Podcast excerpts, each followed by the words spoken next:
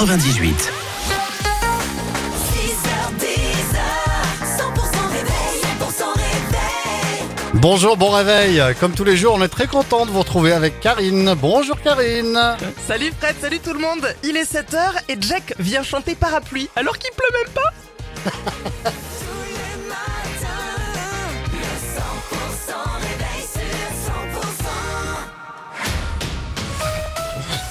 L'actu en Béarn et en Bigorre avec Pauline Chalère. Bonjour Pauline. Bonjour Fred, bonjour à tous. Une macabre découverte dans les Hautes-Pyrénées. Un corps sans vie a été découvert au lac de l'Arrêt d'Arrêt. Ce mardi, un important dispositif de recherche a été mis en place pour retrouver un homme de 48 ans porté disparu depuis la veille. Sa voiture a rapidement été retrouvée au bord du lac et le corps repêché peu de temps après dans l'eau a rapidement été identifié comme appartenant au disparu. Euh, Selon les premiers éléments, il aurait mis fin à ses jours. Un accident de route mortel en Béarn. Un automobiliste d'une trentaine d'années est mort, percuté par un camion frigorifique à Barotte-Camus hier vers 16h30. Les pompiers ont tenté de réanimer la victime en vain.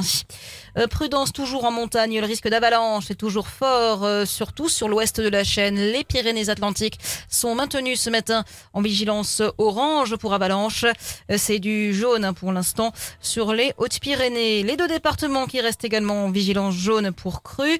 L'Adour, notamment, est toujours sous surveillance. Après les fortes pluies de ce début de semaine, le niveau du cours d'eau a considérablement augmenté. Alors la crue semble avoir atteint son pic cette nuit vers minuit où Vigicru a relevé quasiment 2 mètres à hauteur de Tarbes. La décrue s'est amorcée dans la nuit, mais la vigilance reste de mise.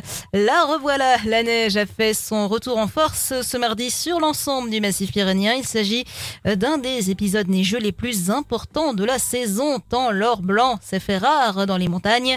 Entre 30 cm et 1 mètre de neige sont tombés sur différentes stations. De quoi redonner le sourire au directeur de domaine skiable, Maxime Guy. Oui, les skis ou encore les snowboards seront de sortie dans les prochains jours. Les amateurs de glisse pourront profiter d'une belle poudreuse. Pour Arnaud Libel-Betty, responsable des stations des Pyrénées-Atlantiques, ces chutes de neige auront des conséquences importantes sur la clientèle. on aura certainement un effet de rattrapage, on va dire. Euh, les clients qui n'ont pas pu skier en début de saison viendront euh, très probablement sur les, les week-ends du mois de mars. À Pion-en-Galie, chez Thomas Aguillon, responsable communication de la station, le domaine sera ouvert en quasi-totalité. Aujourd'hui, euh, par exemple, on est à 82%, le temps de, de laisser tomber la neige et aussi de préparer le domaine.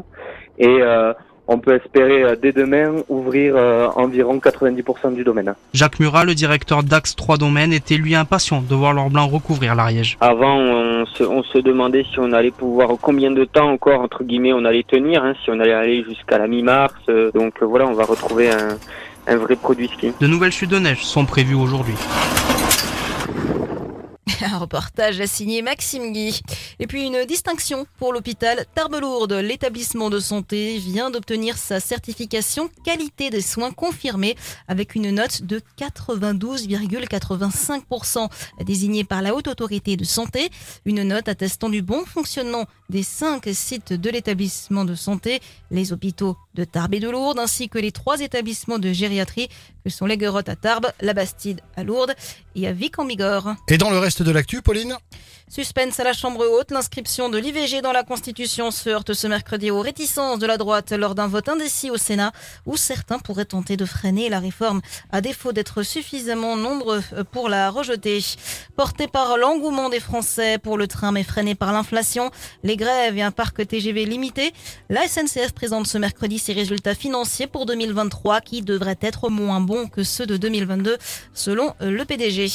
Les États-Unis et les alliés européens de Kiev ont opposé ce mardi une fin de non-recevoir aux propos d'Emmanuel Macron estimant la veille que l'envoi de troupes occidentales en Ukraine ne pouvait pas être exclu.